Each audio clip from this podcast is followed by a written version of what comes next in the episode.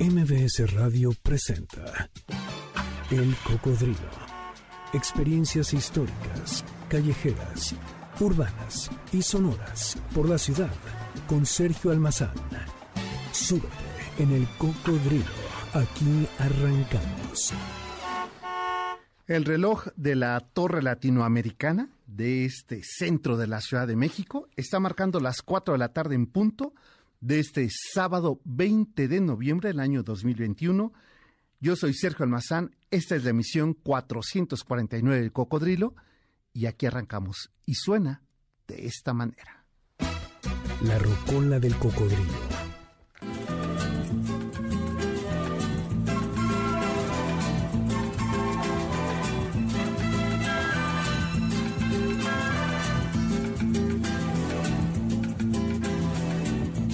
porque mi niñez sigue jugando en tu playa. Y escondido tras las cañas duerme mi primer amor. Llevo tu luz y tu olor por donde quiera que vaya. Ya reconocieron la voz y reconocieron la canción y por supuesto que reconocieron el disco que hoy destapamos con ustedes. Medio siglo del disco mediterráneo. El material discográfico que ha unido los continentes emocionales con Juan Manuel Serrat. Fuerza de desventuras, tu alma es profunda y oscura. A tus atardeceres rojos se acostumbraron mis ojos como el recodo al camino. Soy cantor, soy embustero, me gusta el juego y el vino, tengo alma de marinero.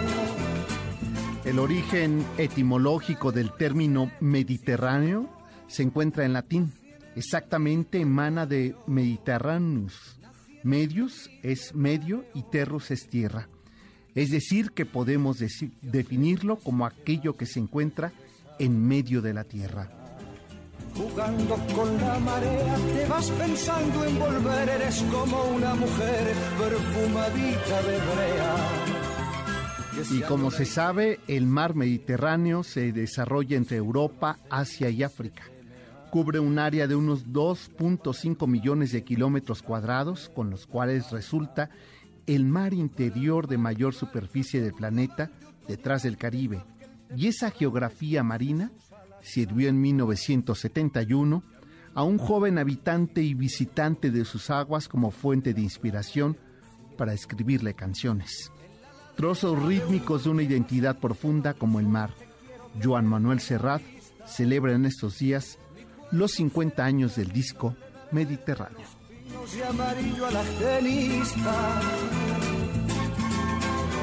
Cerca del mar porque yo nací en el Mediterráneo. Nací en el Mediterráneo. Y Mediterráneo es quizá el disco más simbólico, más icónico y más referido en su carrera musical. Entre Barcelona, la ciudad mediterránea que vio nacer a Serrat, y México, hay cerca de 9.483 kilómetros. Y eso no ha cambiado. Y un mar de historias comunes desde tiempos coloniales, desde siglos atrás, antes que todo fuera lo que hoy es.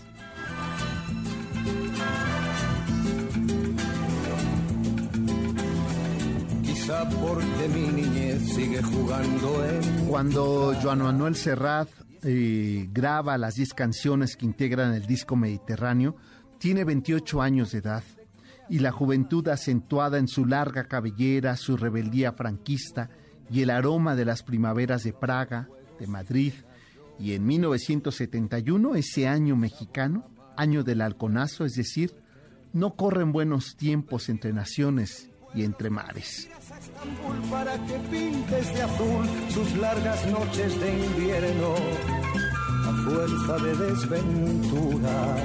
Y siguiendo con las anécdotas históricas de este disco, cuando Serrat entró en el estudio italiano, precisamente en Milán, para grabar Mediterráneo, no parece haber conciencia de perenidad, porque el estudio no permitía grandes alardes que pudieran plantear futuras ediciones especiales del disco con tomas alternativas. Había que grabar lo más rápido posible y dejar el estudio libre para el siguiente grupo o para la siguiente solista que lo requiriera. Son los años 70 de la industria y la producción musical a lo grande y a destajo. Serrat es un joven que no sabe si será promesa, si se va a consagrar en el tiempo, si va a resistir a los años. Serrat era un músico y eso era lo único que tenía claro. que se conoce y se teme, si un día para mi mal viene a buscarme la parca. Cuando llega a Milán Serrat, trae 10 canciones nuevas, para ser precisos, nueve terminadas de alumbrarse en la Costa Brava, en su retiro de la calella de Palafrugel, entre las idas y venidas del mar Mediterráneo. Toda la filosofía serratiana va a estar concentrada en ese disco en el que va a ser su particular Blonde, como tal, un disco infinito, inagotable, tan melancólico como hedonista, que cruza a Joseph Plan con León Felipe. Mediterráneo terminará siendo el Santo y Seña, el libro de estilo de más de una generación. Es esa obra perfecta de una cultura española que se ha de escuchar como una ruta de viajero, como un libro de hazañas memoriosas que retratan los momentos de esa y de esta época. Pueblo Blanco, Vencidos, Tío Alberto o aquellas pequeñas cosas.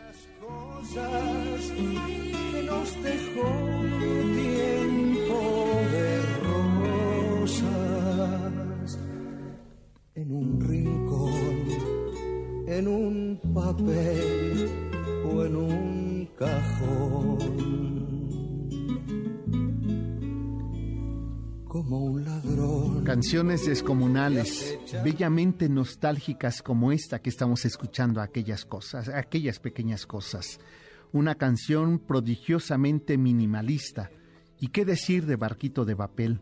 Serrat escribe nueve de las diez canciones que integran el disco Mediterráneo, inspirado por su juventud, su infancia, su memoria y los años rebeldes en las lecturas sublimes de León Felipe, que lo hace suyo en su adaptación al poema Canción Vencidos.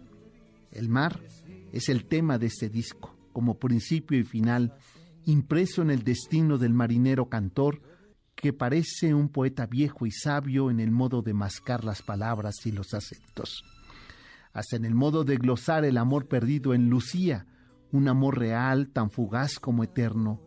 Y dice a la letra, no hay, no hay nada más bello que lo que nunca he tenido, y nada más amado que lo que perdí.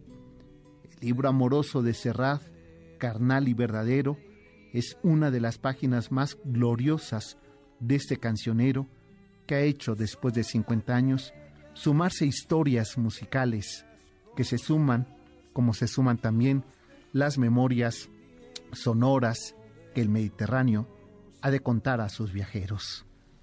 En un rincón, en un papel o en un cajón,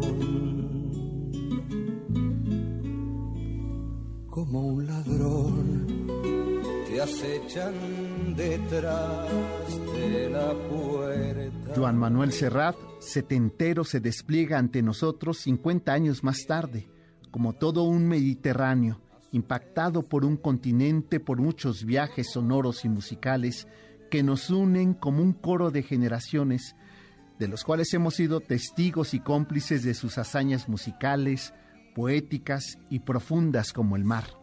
Serrat es un hombre de muchas vidas, en una sola, parte de ese fresco palpitante sugerido que es el Mediterráneo. Toda la genista, la brea, la luna que araña el mar, el extraño arenal, el vuelo de las palomas, el cometa de caña y de papel, se quedan grabados dentro de nosotros, perseguidores eternos de una obra maestra llamada Mediterráneo.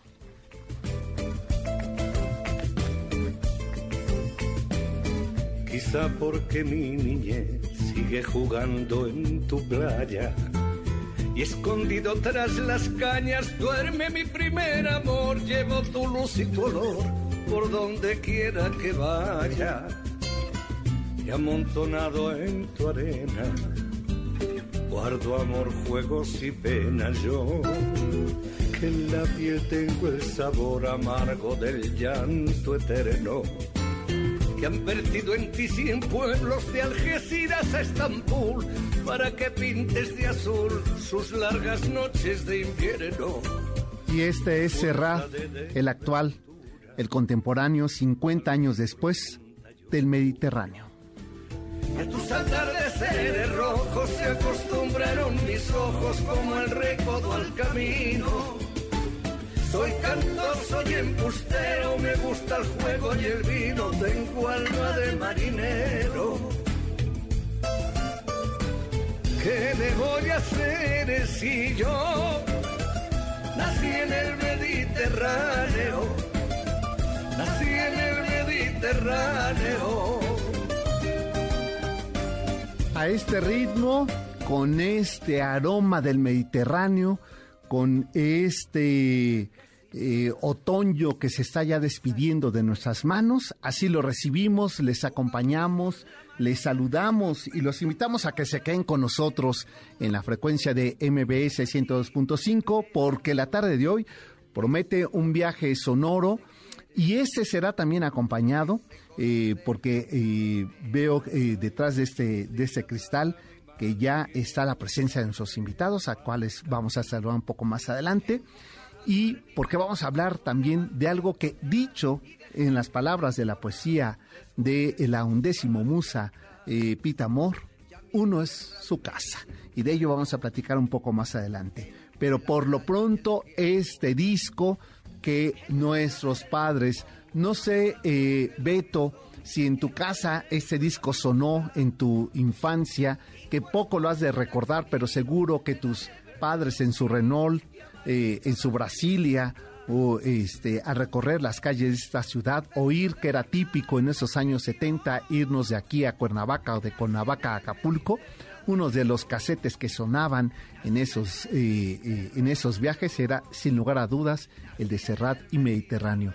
50 años después, sigue sonando así Serrat y su Mediterráneo, un mar de historias. ¿Qué le voy a hacer? ¿Qué le voy, a hacer? ¿Qué le voy a hacer? ¿Qué le voy a hacer si yo en la ladera de un monte más alto que el horizonte quiero tener buena vista? Mi cuerpo será camino, le daré verde a los pinos y amarillo a la gemista.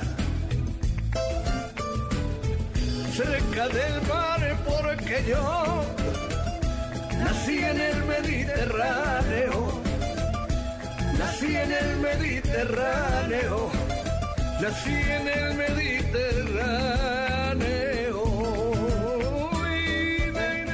Este será el disco, esperemos que completito suene la tarde de hoy, en que les vamos a acompañar a este viaje sonoro. Temas como aquellas pequeñas cosas, La mujer que yo quiero, Pueblo Blanco, Tío Alberto, ¿Qué va a ser de ti? Lucía, Vagabundear, Barquito de Papel y por supuesto el tema de León Felipe, este eh, profundo y gran poeta español, Vencidos, que en una adaptación que hace Serrat para este disco, con lo que entrega 10 piezas musicales que como son las obras maestras, nunca sus creadores imaginan que van a resistir el tiempo y que 50 años más tarde esté dentro de la lista de los 100 discos más importantes en Hispanoamérica y quizá uno de los 10 primeros en España. Es Serrat, el disco mediterráneo, y la tarde de hoy sonará aquí en el Cocodrilo. Pues teléfono en cabina para que puedan los temas de Serrat de este disco, 51 66 1025. El Twitter, el Facebook y el Instagram es el Cocodrilo MBS y mi Twitter personal es salmazán71. Estas son nuestras vías de contacto, de comunicación, para que aquí juntos, juntos pasemos por ese Mediterráneo que recientemente que recorrí a Barcelona, eh, llegué hasta esa punta y pensé sobre eh, los privilegios que tienen las ciudades portuarias en convertirse también en inspiración para poetas, para pintores, para músicos. Y la prueba irrefutable de esas visitas constantes en Barcelona son las que hizo Serrat Y el resultado es este material discográfico que en esa juventud, escasamente terminando los, eh, los 20 años de edad, Serrat grababa ese disco sin saber que 50 años después el mundo eh, no sería el mismo. Eh, el mar estaría enfrentando ese océano que conecta estos continentes, eh, el resultado de este abuso que el hombre ha hecho en la naturaleza, pero este disco seguiría sonando como sigue sonando hasta nuestros días. Pues vamos a la pausa, ¿verdad? Ya mi querido Memo, vamos a hacer la pausa y regresando pues ya les diré quiénes son nuestros invitados, de qué vamos a platicar la tarde de hoy y conjuntamente viajaremos a bordo del cocodrilo a través de este Mediterráneo.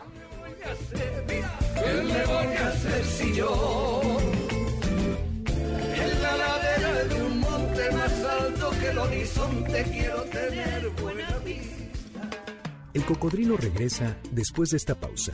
No te despegues. MBS 102.5. Ya estamos de regreso. Sigamos recorriendo la ciudad en el cocodrilo con Sergio Almazán, aquí en MBS 102.5.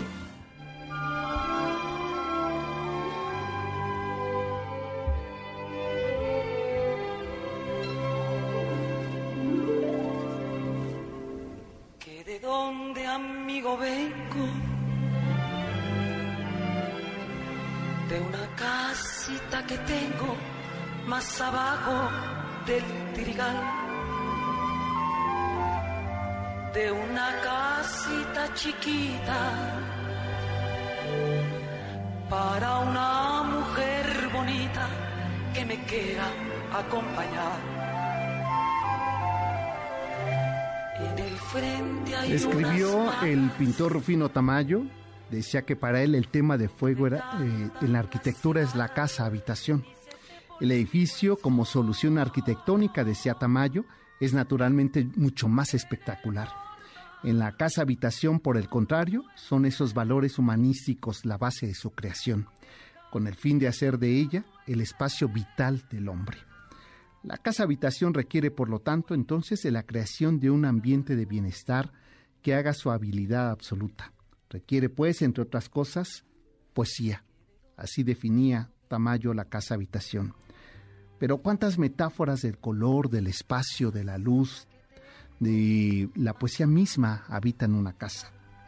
Si hay un lugar donde el estar debe realizarse en toda su plenitud de bondad, esta es nuestra casa, cuya funcionalidad nos ha de dar todas las satisfacciones, todos los conjuros, pero también todos los momentos de intimidad.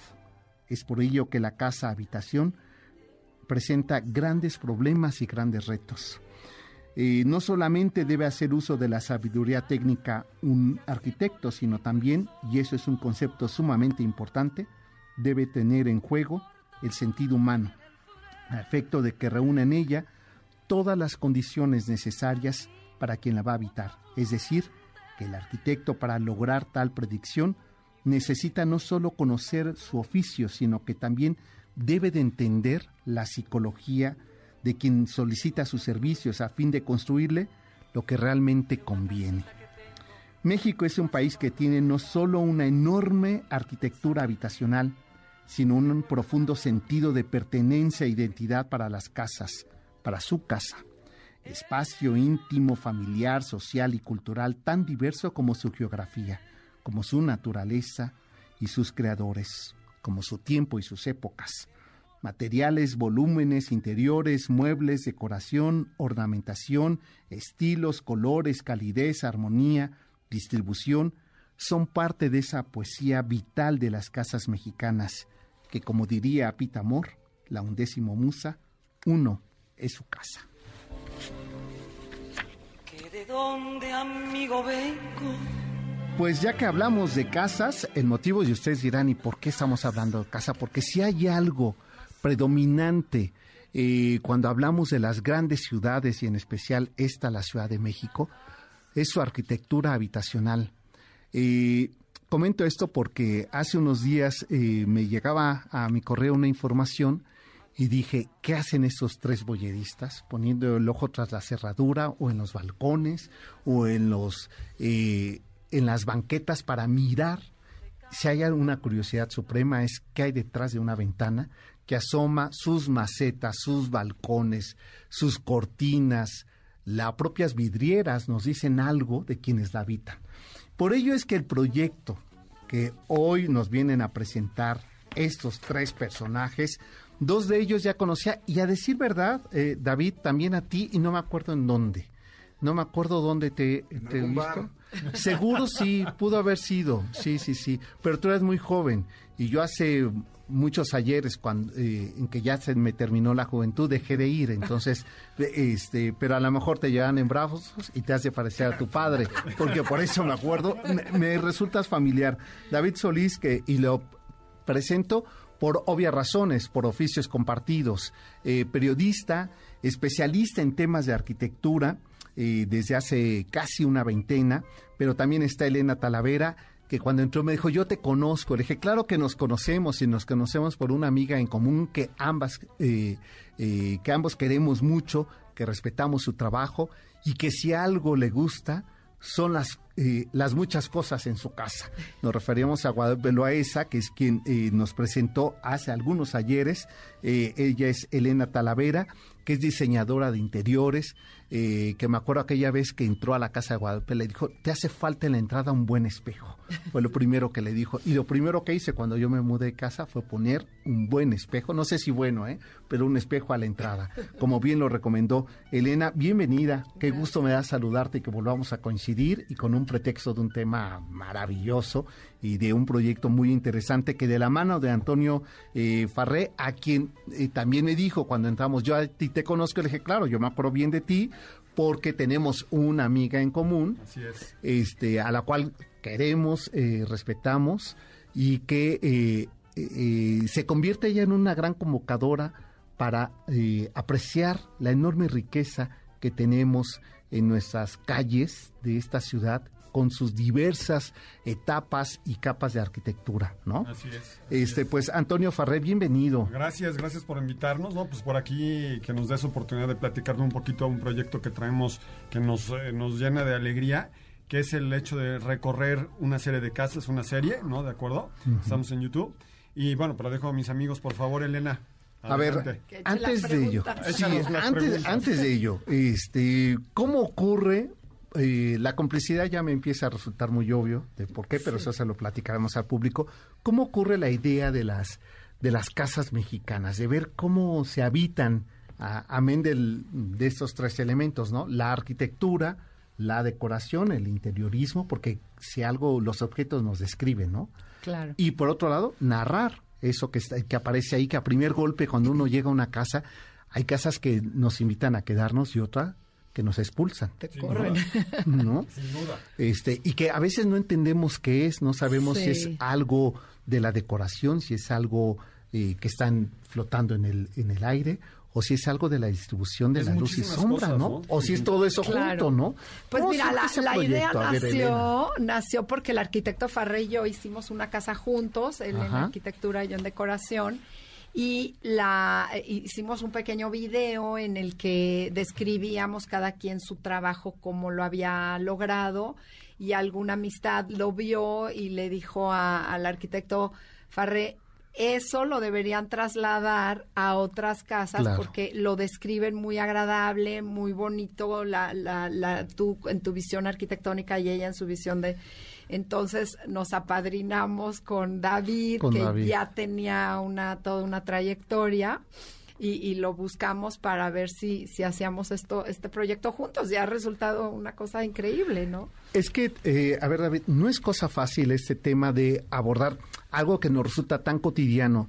Y no quiero eh, que encasillemos que la idea de las casas cuando las vemos en una revista, cuando las vemos eh, incluso en el cine. Eh, hace, hace poco pensaba en el trabajo, estaba leyendo una entrevista sobre lo obsesivo que es Almodóvar cuando está filmando, no solamente a nivel de guion, sino a nivel del escenario, ¿no? Que las casas, eh, él determina cómo deben ir acomodados los libros y qué libros se deben de ver en el momento de la película, dependiendo del personaje.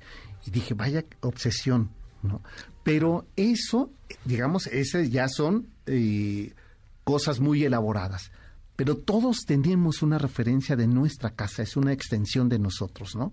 Aquella frase de, de Pita Amor, yo soy mi casa, eh, se aplica en todos nosotros, con, eh, con conocimiento de causa sin ella, ¿no?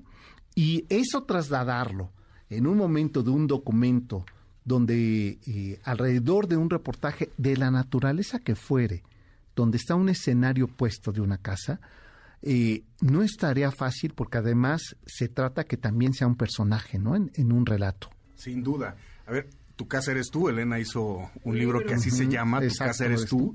Y hay algo interesante, ¿no? Nosotros hemos visto a través de muchos videos o de películas o de la televisión casas, muchas veces casas del extranjero. Y lo que nosotros hemos visto en México, en realidad lo hemos visto por las telenovelas. Y esa no es la arquitectura real que está sucediendo o que sucede en México o que sucedió. Entonces, también cuando tienes a Elena Talavera y tienes a Antonio Farré, a ver, un arquitecto puede ser muy buen arquitecto, pero no necesariamente se expresa bien siempre, ¿no? a veces no tiene la personalidad para poder describir una casa o una diseñadora de interiores, un diseñador de interiores, ¿no? En el caso de Toño y de Elena sí tienen, primero esa complicidad de que se conocen, ¿no? De que podemos darnos ciertas libertades a la hora de comentar, pero de una manera siempre propositiva porque en realidad estamos buscando casas que están bien hechas para nosotros poder destacarlas y mostrarlas. Ese es el objetivo más importante, o sea, mostrar la arquitectura, la buena arquitectura y el buen diseño de interiores que hay y a través del conocimiento del arquitecto Farrey, de la diseñadora Elena Talavera, podemos darle a todo aquella persona que vea estos videos un panorama general del arquitecto, de lo que se trata esa casa, de lo que hay en diseño. A veces nos metemos un poquito en temas de qué mejorarías, qué harías, pero es muy a tema personal porque son casas que ya están bien hechas, ¿no? Y esa es la idea.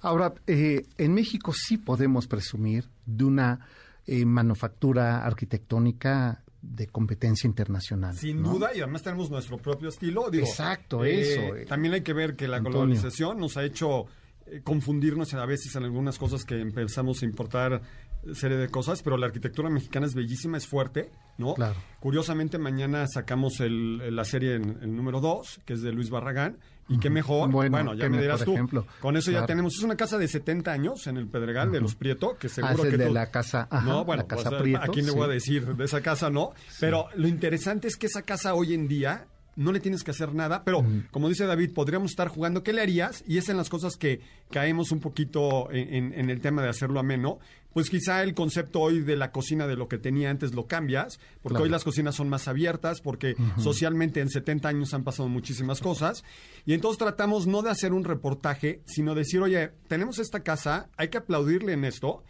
pero por ahí viene la pregunta de Elena, ¿qué le harías? ¿Qué le harías? Y eh, en una casa de estas que no debes tocar, nos atrevemos solamente en la hipótesis de decir, pues vamos a tocarla, yo le cambiaría la cocina. Pero de ahí es, y, lo hacemos y nos divierte hacerlo, ¿no? En ese sentido, ¿no? Es que además con un personaje eh, tan icónico, tan referencial a nivel internacional como lo es Barragán, ¿no? O sea, la arquitectura de Barragán, el otro día eh, una extranjera me decía, yo creo que ustedes no se dan cuenta de lo atemporal y la belleza del trazo puro de Barragán en su arquitectura, ah, ¿no?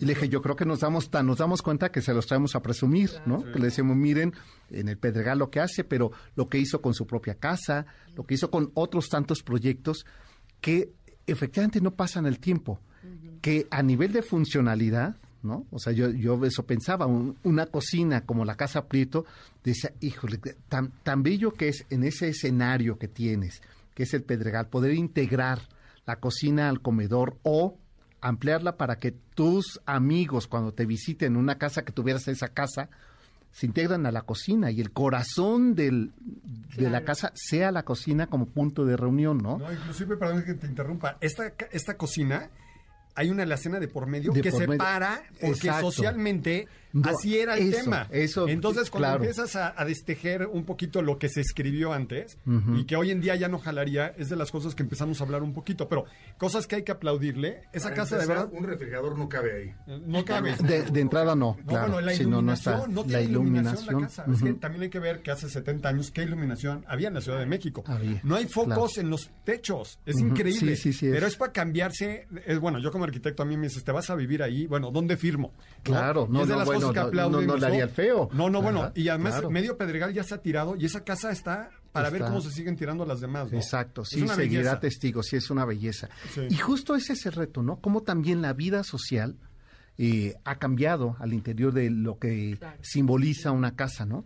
O sea, hace 50 años impensable o hace 70 años impensable que eh, recibieras en la cocina, ¿no? O sea, la cocina era lo más frío, lo más oscuro, lo más alejado del espacio social, ¿no? Porque además era para la gente que se iba a dedicar a preparar para los que eh, el anfitrión recibía, ¿no?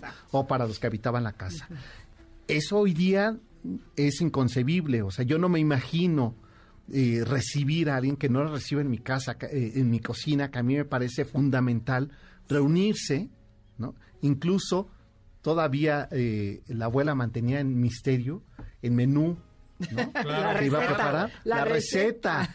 Cuando hoy a mí me parece ideal con tus amigos desde ir al mercado de San Juan a comprar los ingredientes y juntos preparar la cena que todos vamos a disfrutar alrededor de la plancha de la cocina. ¿No? Y si estás en la cocina, tener la vista del jardín. Y tener la vista del jardín. Sí, con los jardines que tenía esta casa. Con los Es que con los, exacto, que tienes que salir para verlos. ¿no? Así, no, bueno, es de las cosas que han cambiado y es de las cosas que muy sutil David nos va metiendo, ¿no? Eh, que nos mete en controversia de decir, oye, ¿y esto por qué, no? Y entonces empezamos a hablar de forma muy natural. Tratamos de no tener guion, que lo hace muy ameno. Y cada vez que hay una pregunta no sabemos ni por dónde viene y yo digo, nos, nos divertimos haciendo esto, ¿no? Sí, cómo no. Y qué, eh, y qué apasionante porque además eh, supongo, David, que despierta una curiosidad a veces hasta perversa de imaginar viendo los muebles, la distribución de la casa, la forma de relación de la familia, de los dueños de esa casa con el entorno, con su propia historia personal, ¿no? Los objetos que guardan. Porque, a ver, una revista, de repente decimos, no, pues es casa de revista. Sí. Eh, y eso puede eh, alejarnos de nuestra realidad. Sí. Inspirarnos cuando hacemos y, y, después sentirnos frustradísimos que no nos queda, ¿no? Sí. ¿Por qué? Porque el espacio no era igual, al que aparece en la revista que tenemos nosotros, los colores, incluso la, propia luz cuando se obtura una cámara para un archivo de ese tipo. O sea, eh, van tres veces en este año que cambio el tono del verde de mi casa. Ay, no. Porque el que vi aquí, cuando llego me dice, ah, es el número 1425 de tal. Y no es cierto. Llego, lo pone, pues no es verdad. Y además, la, entrada de luz de una zona ya no coincide con el del otro, entonces parece que pinté de dos colores distintos. Bueno, dice esas cosas tan sencillas, ¿no? Sí marcan un estado anímico cuando uno llega a una casa. Sin, duda. Sí. Oye, ¿y sabes que es una cosa maravillosa que ahorita que estabas hojeando la revista es, es plano, ¿no? Es, es, es, es una imagen plana y no es lo mismo entrar a la casa. Después tenemos un grupo de dronistas, droneros, que son unos campeones de... Eso, es que eso nos revolucionó todo, ¿no? Exacto. Bueno, hasta este vives la casa. Vives, como si estuvieras ahí adentro yo veo el tema un poco muy cíclico, ¿no? Estamos viviendo en un momento en el que la gente tiene un celular en la mano y le está dando para arriba y está empezando a ver videos. Lo que más se consume en México son videos de todo tipo, ¿no? Y en el mundo en general. Entonces, teníamos que estar también mostrando estas casas con eh, a través de una plataforma que es el video, ¿no? Porque las revistas pueden tener, llevan 10 años, digo, llevan 100 años y van a durar 100 años más, ¿no? el tema del video es lo que está ahorita de moda. Oye, y además otro elemento. El último año y medio, dos años, volvimos a la casa. ¿No? Ah, fue la casa, o sea, el tema de la casa, o sea, importantísimo. Fue volteamos hacia volteamos hacia adentro. Nos unió nos unió, nos conciliamos con el espacio y ojalá que también con quienes integramos la casa, ¿no? Porque veíamos eh, familias en donde quizá los mayores, los que ya no tenían tanto el, espacio público, ¿no? Cotidiano, son los que se enteraban de la dinámica de familia, pero había familias que hacía tiempo que no comían todos reunidos, eh, se, dieron cuenta que sí entraba la luz en su casa. Bueno, ¿qué más? El home office, ¿no? Imagínate, o sea, te, llaman, oye, dónde, ¿dónde tienen que trabajar? O sea, nos ha, nos ha revolucionado todo. Todo, todo. Y la casa volvió a ser el epicentro de nuestra vida colectiva. Y con una variante también de que busca espacios exteriores la propia Exteriores, claro, ventilados. Ventilados, el hecho de que puedas comer fuera, porque el clima en la, en la Ciudad de México te lo da, ¿no? Las prioridades cambiaron, sí, pero no hay que olvidarnos que la casa para la casa, para vivirla, ¿no? Y las oficinas son para trabajar, ¿no? Y, ahora se mezclaron. Hay que volver a separarlas. Yo creo que se tiene que volver a separar. La casa es la casa, convivir con la familia. Qué bueno que lo revalorizamos, el hecho de comer juntos, el hecho de convivir, pero no tenemos que estar todo el día, todo el tiempo en la casa. es que perdimos eso, que tú dices, el sentido del tiempo, ¿no? Las 10 de la noche y alguien de la casa está conectado tomando una clase. Sí. ¿no? Y, dice, ¿a qué hora vamos a cenar todos? Ahorita que termine, incluso no hagan ruido, ¿no? Porque claro, uno piensa en la casa, como estas las que nos van a mostrar, pero también los departamentos de desde 38, ¿no? Que es la moda ahora, ¿no? 38 metros cuadrados, que es lo que están haciendo, que es, que es eh, la suite de un hotel, ¿no? Cuando uno viaja, ¿no? Este, 60, 80, el promedio son 90, ¿no? Todavía en, la Ciudad de México, ¿no? Claro. Pero piensa que vienen cinco personas. Claro. ¿no? Este, los que somos insoportables y que nadie nos aguanta, y que tenemos que vivir solos, bueno, 90 metros, pues está bien, ¿no? Pero en realidad es que es un, un tema, es el de la casa y la familia. Claro. Y a mí por eso cuando leía la información decía, es que eh, justo si algo, eh, eh, si algo nos enseñó el cine mexicano, fue la familia y la casa, ¿no? Desde cuando los hijos se van, este, hasta la vecindad del chavo, todo está alrededor de un gran personaje, ¿no? Este, que es la casa. las escaleras. Las escaleras, sí, sí, sí. De... Decías, oye, las escaleras decoran, marcan, ¿no? A mí me fascina, digo, en el despacho, el tema de la escalera. De verdad, en las películas son personajes. Son personajes. espérame, si las tenían antes no las podemos perder, ¿no? A mí me fascinan, ¿eh? Sí, oye, ahí en la privada de la escondida, la, la casa de Dolores del Río, Sí. Este, que una ocasión me comentaba Monsiváis que justamente eh, siempre te citaba, ¿no? Este, Elena, decías, yo quiero ir a entrevistar a, Dolores y te daba cita y te citaba una hora y ella bajaba 40 minutos después. Por esa escalera. Por esa escalera, pero tenían que haberla iluminado antes. Y entonces bajaba, ella descendía, entonces la luz pues eh, eh, la entrecortaba y le hacía esta figura este, de co que tuvo, ¿no? Y que cuidado te equivocaras del lugar donde tenías que sentar. Que entonces tenía todo su personal entrenado para decir cuál era la silla que le quedara enfrente, para que la vieras despampanante, bajar ahí y además su sillón estaba perfectamente iluminado, ¿no? Para que pudiera ella nunca salir lucir, ¿no? Sí. Pero decían, pero alrededor de ello estaba todo lo demás, que era la charola de plata, que llevaba las, este, la vajilla de talavera, eh, este, los aromas propios de la casa. Entonces todo eso ella lo condicionaba y entonces por eso recibía muy poca gente en su casa, ¿no? Porque todo era una escenografía. ¿No? Todo estaba montado para hacer. Pues justamente ese es el punto principal de la serie. No vamos a mostrar casas normales. estamos mostrando casas realmente que te van a decir wow. O sea, tienes que tener esa expresión de wow cuando la ves. No son casas estándar, porque eso no tendría sentido, ¿no? Tenemos tan poco tiempo, tan pocos capítulos de repente, ¿no? Que tenemos que estar haciendo para mostrar casas que tienen una historia y que cuando empieces a verla si te salga un comentario, ¿no? Ese es el punto de, de, esta serie, mostrar casas realmente apasionantes. Este, es que estaba viendo aquí que ya me colgué un, corte, pero ya me dice, ya, síguete hasta el siguiente corte. O sea, ya llevamos media hora platicando. ¿Ustedes lo sintieron? no, ni cuenta. es, delicioso hablar de este tema. es que es un... Eh, a ver, Antonio, el reto justamente esto, hacer una serie donde nos pueda inspirar las casas que vemos eh, majestuosas, extraordinarias, este, pero también es un peligro, ¿no? De que el espectador sienta que eh, que esa es escenografía de una telenovela, ¿no? Pero lo este, bajamos mucho a la, vida diaria, ¿eh? Ese, es, el reto. Ese es el reto que tenemos nosotros de, de bajarlo a gente normal, hablar de colores, cosas que puedas llevar a cabo en tu casa. En tu casa, ¿no? Eh, y son truquitos, ¿no? Vamos llegando y digo, a ver, este espacio, ¿por qué se hizo así? ¿Por qué creemos que el arquitecto también lo hizo así? Hay una casa padrísima de eh, Serrano de, Francisco. De Francisco, sí. increíble. puntos que se vale soñar, ¿no? de Luis Pablo, del hijo. Del hijo. De, de, Juan Pablo Serrano. Ah, de Juan Pablo Serrano. Juan Pablo Serrano. Y en realidad es una casa 100% sustentable, que esa es la parte de la historia, eso, ¿no? Eso, Pero ¿quién se avienta a hacer una casa 100%, sustentable si no es un arquitecto, ¿no? Por ejemplo. Son laboratorios, ¿no? Como dice. Exacto, son laboratorios. Y cuando ves el resultado de la casa, es una casa extraordinaria, donde también, como dice Toño, al otro día me cambiaría a vivir. claro. A ver, eh, yo le preguntaba un día, hablando de Los Serrano, a Antonio Serrano, el director de la telenovela serie Mirada de Mujer. Ok, ok. Eh, recordarán esa casona, que es una casona en la colonia del Valle. Así es. Y, eh, y le preguntaba, eh, este que por qué habían elegido esa, esa casa. Le decía, ¿y cuál crees que...? y le dije, a ver, la historia paralizó, después de muchos años de la telenovela en México, al país entero. Y decía, la gente lo veía por la casa.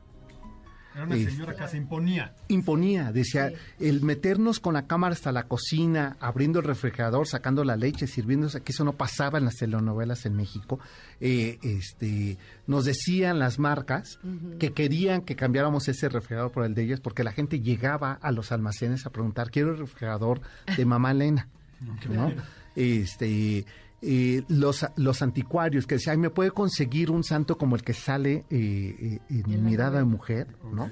O sea, la gente estaba pendiente de todos los elementos, dice, y sí lo hice con toda esa intención, de que fuera una casa mexicana, de un tipo de familia, de un esquema de familia, ¿no? Este, post-porfiriana, ¿no? Dice, y, y, salimos a buscar, a recorrer las calles para encontrarnos con esa casa, ¿no? Eh, rentamos la casa y todos los objetos tenían un sentido de personaje, ¿no? Si hay un acto boyerista de, nosotros, ¿por qué? Porque hemos sido educados alrededor de la arquitectura, ¿no, Elena? O sea, salimos a la calle y no necesitamos hacer más que recorrer las calles, ¿no? O sea, para ver casas. O sea, las calles tienen arquitectura buena y arquitectura mala. Sí. ¿No? Y ahí es donde entra también el ojo, ¿no? De seleccionar las casas que tienen una buena arquitectura. y además no tiene nada más, o sea, no es un tema de presupuesto, es un tema de ser profesional, el arquitecto, el diseñador, y de que los clientes lo entiendan, ¿no? Que son profesiones realmente importantes, ¿no? Claro, eso, de una sensibilidad que no es que se me ocurra o que traiga al maestro a que hágame un cuartito arriba, o, o mi prima que es muy buena eh, tejiendo y combinando colores, que me haga unas carpetitas para la casa. No se trata de eso, no, es de eso, ¿verdad? Oye, déjame hacer la pausa y regreso para seguir platicando con ellos. Me, voy a meter toda la hora con ustedes. Perfecto. Ok, volvemos. Esto es el cocodrilo y estamos hablando sobre la casa mexicana. ¿Qué significa y qué es para nosotros este sentido de pertenencia del lugar que habitamos y el que también ponemos el ojo tras la cerradura? Volvemos.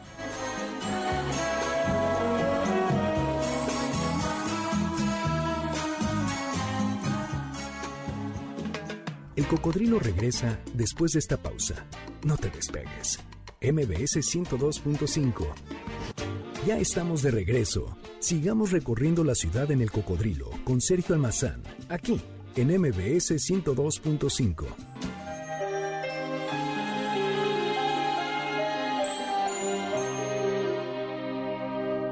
Vuela esta canción para ti, Lucía, la más bella historia de amor que tuve y tendré es una carta de amor que se lleva el viento pintado en mi voz. A ninguna parte, a ningún buzón. No hay nada más bello que lo que nunca he tenido. Esa es una gran frase de Serrat. No hay nada más bello que lo que no he tenido, ¿no? Este, la canción es Lucía, el disco es eh, Mediterráneo y son 50 años. Hace dos años eh, se presentó en el Palacio de Bellas Artes con eh, la conmemoración de los 50 años de Mediterráneo. Sí, claro. Y entonces alguien en el público le gritó, son 48, y dijo, a mi edad no me puedo esperar. Hizo muy bien de no esperarse, porque nos vino después la pandemia, eso fue en febrero, y en marzo a todos nos confinaron. Y cada que escucho el disco digo, es que de veras eh, parece profeta, porque, claro, apenas ahora en Barcelona hace tres semanas que estaba, había unos tímidos letreros de los 50 años de Mediterráneo y, eh, y acabo de leer eh, en la prensa que sí iba a hacer un concierto, ¿no? Pero claro, este era el año de Mediterráneo y qué bueno que lo hizo hace dos años porque entonces nos hubiéramos perdido de eh, revitalizar un disco que como decía fue generacional. yo recuerdo la infancia, esos recorridos en carretera, ¿no? Escuchando el cassette de Mediterráneo, no entendía la mitad de las canciones, no sabía dónde quedaba el Mediterráneo, ¿no? Hasta que en tercero de primaria ver el mapa, dije, hasta allá, y de allá nos viene, ¿no? Y 50 años después sigue siendo vigente, ¿no? Eh, Serrat. Como es la arquitectura, ¿no? El arquitecto es también Farré, es catalán. Sí, es, sí, ¿verdad? eso conecta increíble No, ya está, bueno, y además, bueno, es de mis favoritos. Serrat, Serrat. que es un maestrazo, 20 años que tiene 20 años, ¿no? Sí. Exacto. Una súper bueno, de primerísima. Pero bien, no, de primera. Pero la buena arquitectura sin duda se queda. Oye, y, esta serie, claro, a ver, y esta, a ver, eh, ¿cómo podemos ver? ¿Cómo? Porque me decían que ya está el primer capítulo. Yo pensé que apenas se lanzaba. No, el 14 lanzamos el primero. El domingo pasado, 14, 8 de la noche, eh, lanzamos el primero y lo vamos a lanzar cada semana. Entonces, domingo, 8 de la noche, durante los próximos cuatro domingos, vamos a tener un capítulo nuevo. Evidentemente, que no haya visto el primero, Sí está ahí. Ver, ¿no? Ahí está. Ah, sí, sí está ahí. Se va a ver, ¿cómo se...? México y sus casas. México y sus casas. Sí, está en el canal, en el canal de la revista de Design Hunter, que es el canal, justamente el canal de YouTube se abrió para, para, para dar cabida a la serie. Y los invitamos a inscribirse también. Sí, hay que suscribirse porque ahí le van a, va a llegar la notificación y van a poder saber Perfecto, o sea, no, no lo vamos a poder perder. Exacto, y la intención es que tenga buena respuesta, que les guste, que nos comenten si algo no les gusta, qué podríamos mover, porque en realidad el tema de ponerlo en YouTube nos da esa oportunidad de que la gente nos diga qué nos gusta, qué, no les gusta, y seguramente la segunda temporada, que serán otras casas completamente diferentes, pues tendrán esos... O sea, sí, sí, están pensando en una segunda temporada. Y tercera y cuarta, depende de ustedes, pero la idea es, estas están son urbanas, por decirlo así, después irnos a playa, después irnos a montaña, después y después las coloniales, haciendas, haciendas, las haciendas, las haciendas, bueno, acaban de abrir, acaban de abrir la, la hacienda la la Quinta de la Soledad en Tlalpan, sí. que fue donde se tocó por primera vez la orquesta de este de, ¿cómo se llama? que el presidente era bueno, ahora voy a recordar ah, este Lerdo de Tejada. La orquesta de Miguel Lerdo de Tejada en 1904 interpretó el primer tema que le habían cargado Porfirio Díaz para las villas, y era la villa de Tlalpan. Entonces el tema Tlalpan. Ah, después hicieron la de eh, este, Coyoacán. Eh, después hicieron Chapultepec. Después, pero que eran las canciones y entonces esa casa que era de los este, Torres Adalid la prestaron para que ahí eh, llegara Porfirio Díaz y se tocara y era colegio. Finalmente ahora con la pandemia el colegio se fue, dejó la casa y decidió la alcaldía eh, eh, este, eh, este, sumarla en la ruta cultural del centro de Tlalpan y se acaba de abrir. Entonces yo tengo mucha curiosidad. Ya nos llevarás, ¿no? Porque iremos a verla y a ver el mobiliario, ¿no? el mobiliario que tiene y ya le moveremos los muebles. ¿Sabes qué hemos encontrado en esos mobiliarios? Que no son cómodos. Y hoy por hoy un gran valor del diseño de interiores es la comodidad. Claro, por supuesto. Yo creo que hay cosas que sí nos trajo la arquitectura junto con el mobiliario. Y pienso la mesa tulip. ¿No? A mí esa sigue siendo comodísima, eh, no pasa de moda, ¿no? Y que lo trajo el, el Deco, ¿no? que junto con el Deco vino esto, o porque tampoco los, los muebles de, de Barragán, Tampoco son cómodos. No son cómodos. Pero qué belleza ver. No, bueno, tiene una belleza. Sí, porque están basados en la en la historia de México un poco de las haciendas, ¿no? De los claro, exacto, de las haciendas. Místicos, no hablan, te dan ese silencio. Místicos, son, exacto, sí. Además tiene una proporción ¿no? Eh, bueno, solamente lo entiendes así, ¿no? Sí. Esos reflejos, Esos, eh, esos cuadros de oro, de plata, ¿no? Bueno, era un maestro. Y, la pulcritud de las maderas, ¿no? Es que hay muebles para, hay muebles para verlos, ¿no? Y que se van a ver bien. Y hay muebles donde tienes que estar, sentarte. Entonces tiene que haber siempre esa. Y hay muebles que no, tienen ni uno ni otro. No, eso sí, hay unos que no tienen nada, ¿no? Pero en realidad mucha de la historia del mueble que vemos viene de la Bauhaus, ¿no? Exacto, sí, sí, sí, que es el, es el momento de la modernidad internacional donde la casa tiene que ir acompañada con el mobiliario, Elena. Ahora, yo te voy a platicar que eh, eh, yo trato de inyectarle un poquito a todo este tema arquitectónico la parte emotiva. Porque digamos que los libros que he escrito y todo siempre están basados en esta otra visión de lo que es una mamá, querer estar cerca de los hijos, estar pendiente o, la, cosa de las emociones que hay del amor, del cariño, que están encerradas en los espacios. Entonces también ese chispazo tiene tiene la serie. A, ver, porque otra vez respondemos con que el, eh, el espacio ese íntimo que son las casas ocurren muchas cosas dentro de ella, ¿no? Las confesiones, los amores, los desamores, eh, este, como diría López Velarde, la visita del primer ataúd, eh, como del primer biberón, ¿no? Ajá. Este, del ocurren, doctor. Del doctor, eh, ocurren en, al interior de, esa, de las casas, las risas, las lágrimas, todo. Y eso queda impregnado, sí, Elena? Y eso está manifiesto en, los muros. En los muros y en los objetos y en la distribución que tenemos. Y supongo este, que después también para un arquitecto que ha terminado una casa y que decidieron eh, este, modificarla los dueños, también puede ser muy frustrante, ¿no? Duele porque entonces no, toma, no tomaste algo en cuenta, se te fue algo, ¿no? Sí. Pero es lo importante de entre cliente y arquitecto ser uno ¿no? y, quitar el egoísmo del arquitecto, ¿no? O sea, decir, no, a ver, ¿qué, es lo que necesitas? Entenderlo bien, ¿no? Sí. Y entonces sí vas a tener una biografía de quién vive en una casa de estas. Eh, antes de irnos, eh, David, recuérdanos, por favor, día, hora, el canal. Domingo por Design Hunter, ahí en el canal de YouTube, a las 8 de la noche van a poder ver el siguiente capítulo, que es el capítulo justamente de la casa de Luis Barragán. Después vendrá el capítulo de la casa sustentable, la primera casa sustentable en México. Después viene una casa extraordinaria en Puebla, que es una casa bien atrevida porque es todos los pisos negros, muros negros, Onyx, esculturas, una colección de arte bien interesante. Es una reinterpretación, dice el arquitecto, de la casa mexicana con un patio central, ¿no? Y el patio central es un espejo de agua y es muy moderno. Y terminamos con una casa que hizo el arquitecto Javier Sordo Madaleno, que es monumental, ¿no? Entonces, hay diferentes arquitecturas en el recorrido de estas primeras cinco casas. Pues sí, antoja mucho que pongamos el ojo tras la cerradura, domingos 8 de la noche, que entremos ahí a buscar casa mexicana, ¿no? Sí, casas de México. casas a México y sus casas. Eh, así, si lo googlean así, les va a llevar al canal. Tenemos un canal y se suscriban al y, canal. Eh, y, sobre todo, pero sobre todo que regresen. Ay, claro. por favor, que sigamos platicando de ese tema que es apasionante. Y que nos invites a caminar las calles de la ciudad. Nos tenemos que ir a recorrer. No, bueno, siempre es un privilegio, de verdad, ¿no? De verdad, la de Coyoacán fue increíble.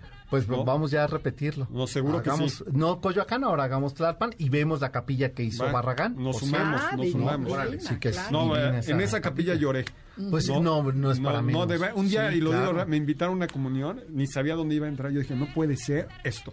Es que la sorpresa es justo eh, cuando uno Porque lo que es que fue la sorpresa, dije, wow. Y es donde dice, qué grande eres Luis Barragán, ¿no? Sí, cierto. Bien.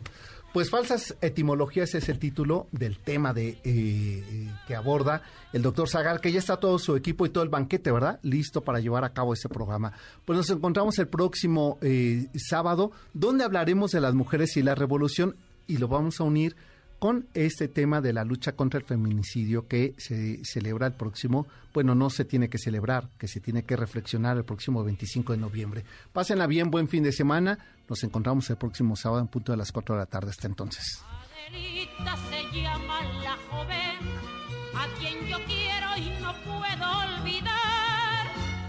el mundo yo tengo una rosa que con el MBS Radio presentó El Cocodrilo. Experiencias históricas, callejeras, urbanas y sonoras por la ciudad. Súbete en el cocodrilo. Nos escuchamos el próximo sábado aquí en MBS 102.5.